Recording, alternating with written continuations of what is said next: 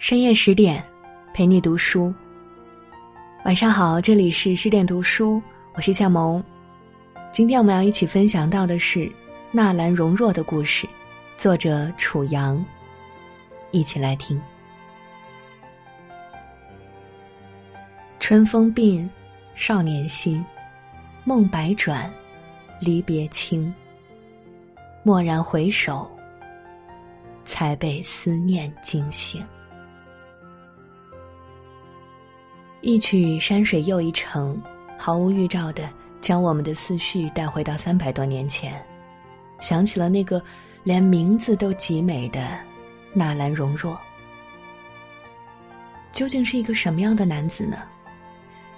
显赫高贵的身世他有，怀抱珠玉的才气他亦有。清这一朝，乃至于说五百年来。如果非要评选出一位完美的贵公子形象，他都可以当仁不让。翩翩君子，温润如玉。可谁又会想到他不快乐？容若好友顾贞观曾感叹说：“家家争唱饮水词，纳兰心事几人知？”容若是有心事的，即便生于钟鸣鼎食之家。平步宦海，他亦称自己是这人间惆怅客。正如安忆如写的那样：“看得见开始，猜不到结局，一生恰如三月花。”顺治十一年腊月十二日，也就是一六五五年一月十九日，北京城下着大雪，看似一个寻常不过的冬日。明珠府喜气洋洋。原来，府上的第一位公子出生了，明珠夫妇大喜。瞧，这是冬日里最寒冷的时节，便宠溺的唤这个新生的小儿为东郎。他便是日后我们所熟知那个公子纳兰容若。曾有人研究过，因为冬季的日照时间短，所以这个时候人更容易抑郁。于是，冬天出生的孩子也极有可能不如夏天出生的孩子快乐。那我们暂且相信，这个家境殷实、父母宠爱的小东郎，是与生俱来的忧郁吧？纳兰家究竟是怎样的富贵人家呢？史料上记载，其祖叶赫那拉氏于清初从龙入关，战功彪炳，隶属满洲正黄旗。他的父亲便是康熙朝大名鼎鼎的重臣纳兰明珠，而他的母亲爱新觉罗氏，是英亲王阿基格的女儿，也是康熙皇帝的堂姑姑。说起来，康熙皇帝玄烨也出生在这一年，与容若同岁，亦是表兄弟。父亲仕途顺利，家族兴旺，他的童年好似没有什么特别的故事，只不过。小东郎的聪明是掩藏不住的。容若六岁时开始学习骑射，都说他生性聪明，读书过目不忘。十岁那年元宵之夜，恰逢月食，容若便挥洒笔墨作词一首：“星球映彻，一痕微褪眉梢雪，子姑带坏经年别，妾要新辉拥把菱花接。”踏歌才起清蒸歇，善玩仍似秋期节。天公毕竟风流绝，教看蛾眉特放斜时缺。人间热闹，神仙也不甘寂寞。在容若笔下，月食不再只是天狗食月那般无趣，而是多了几分美感，少了几分俗气。容若不过十岁的年纪。便已流露出不凡的才气。到了十四岁，才武相韶，已通六艺，可谓是文武双全。家境优越，学识广博，容若的仕途注定不会坎坷。他十七岁进入国子监，十八岁考中举人，次年成为贡士。也许那个时候的容若是快乐的，面对一切的新事物都兴致盎然。他无忧无虑，自在成长。但，人总是要长大的，而长大就意味着，不得不去面对这尘世的喧嚣。或者说，大抵是因为清醒，所以再难逃这世间种种的羁绊。是从什么时候开始，容若有了心事呢？读过《红楼梦》的人一定也会觉得，容若与贾宝玉有几分相似。天生贵胄，哪里晓得世间的疾苦，却在情之一字上满怀愁绪。曾在知乎上看过这样一个问题：初恋对于一个男人而言到底有多重要？其中一条回答获得了高赞。它就像一座没有翻过去的山，一顿没有吃完的饭，一场错过了彩蛋的电影，在男人心中意味着无法弥补的遗憾。是的，富贵公子纳兰容若，终究也难逃一场无果的初恋洗礼。流传最多的故事桥段，便是容若在正式娶妻之前和表妹的有缘无分。据说容若表妹自幼父母双亡，寄居在容若家中。或许就像贾宝玉与林黛玉第一次相见的模样，第一眼就穿越了前世今生，仿佛久别重逢。容若也忍不住说一句：“这个妹妹我见过。”青梅竹马，两小无猜，春观夜莺，夏望繁星，秋赏满月。冬会初雪，懵懂初恋的味道，在两颗稚嫩的心中蔓延。他们私定终身，以为长大了就能在一起了。可父母之命，媒妁之言，荣若的婚姻注定不能自已。表妹的归宿，更由不得自己半分。那一年，梨花杏雨。绿草青平，一道圣旨，彻底打破了二人的幻想。表妹被容若父母做主送进宫中选秀，与容若再无瓜葛。从此，人面不知何处去，桃花依旧笑春风。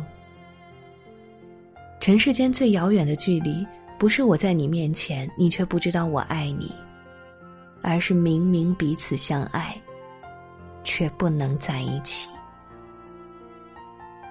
容若写下：“花丛冷眼，自惜寻春来较晚。知道今生，知道今生哪见清？天然绝代，不信相思魂不解。若解相思。”定与寒平共一枝。今生已注定无缘结为夫妻，剩下的只剩叹息，只剩相思。是胸口的朱砂痣，亦或是生命中的白月光？但谁的感情里没有一丁点遗憾呢？人呐。应该学着向前看。或许容若也曾这样想过，毕竟没有结果的感情，总归是要消逝；无法拥有的人，总要学着淡忘。唯有放下，才会有新的开始。可人生拿起容易，放下，从来不简单。康熙十三年，荣若大婚，娶的是两广总督卢兴祖之女，可谓真正的门当户对。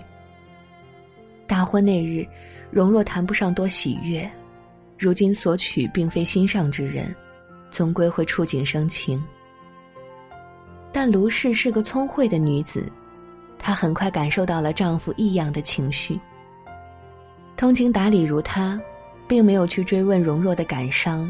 只是默默的、静静的陪在他身旁。这个名冠京城、才武双全的公子啊，是多少少女心中的梦中情郎。我们可以悄悄想象，卢氏对纳兰容若，或许也是一见钟情呢。在那个先结婚后恋爱的时代，想要遇见知己实属不易。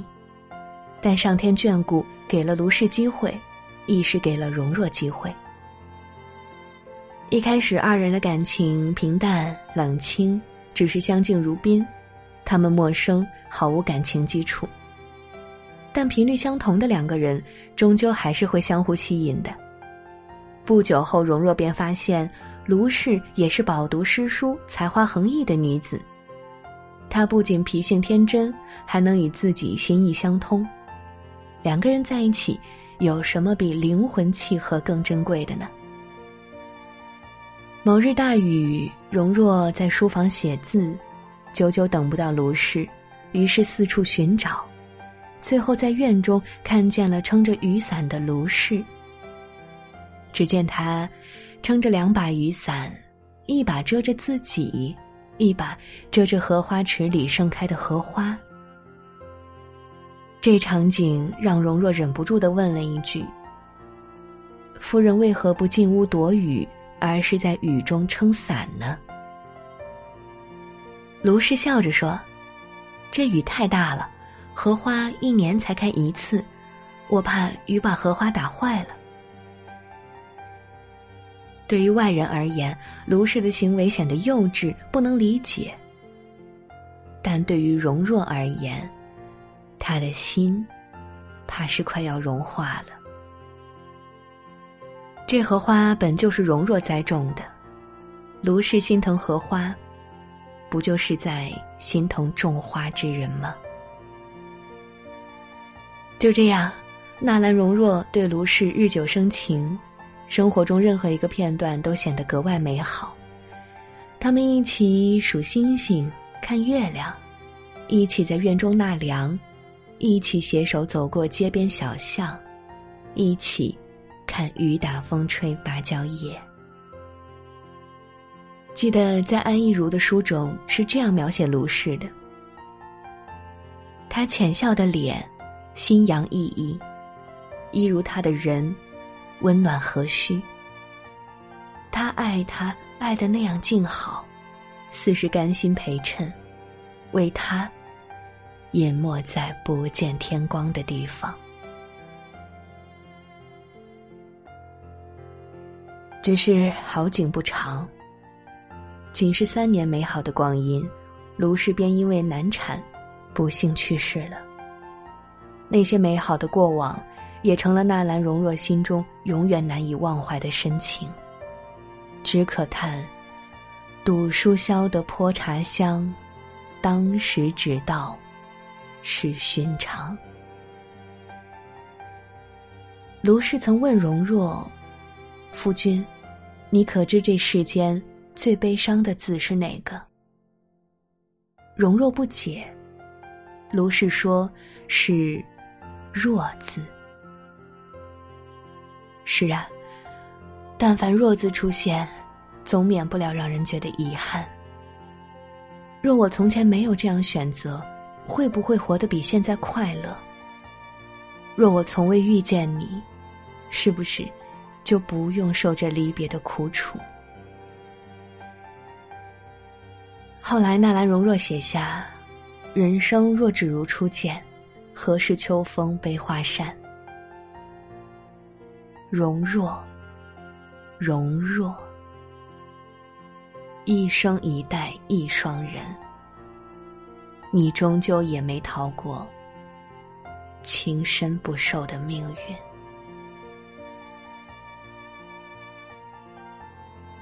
康熙二十四年暮春，容若抱病，与好友一聚一醉一咏三叹，然后便一病不起。七日后，赫然而逝。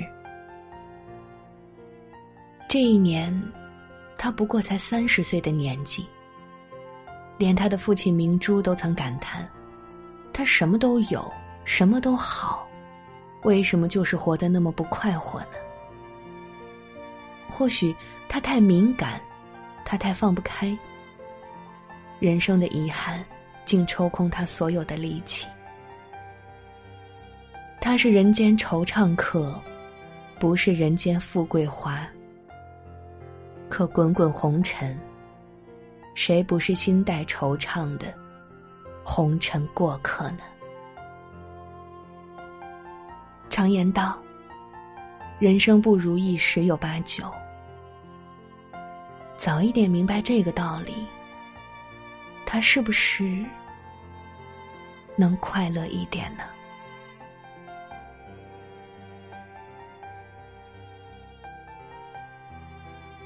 好了，今天的文章就和你分享到这里。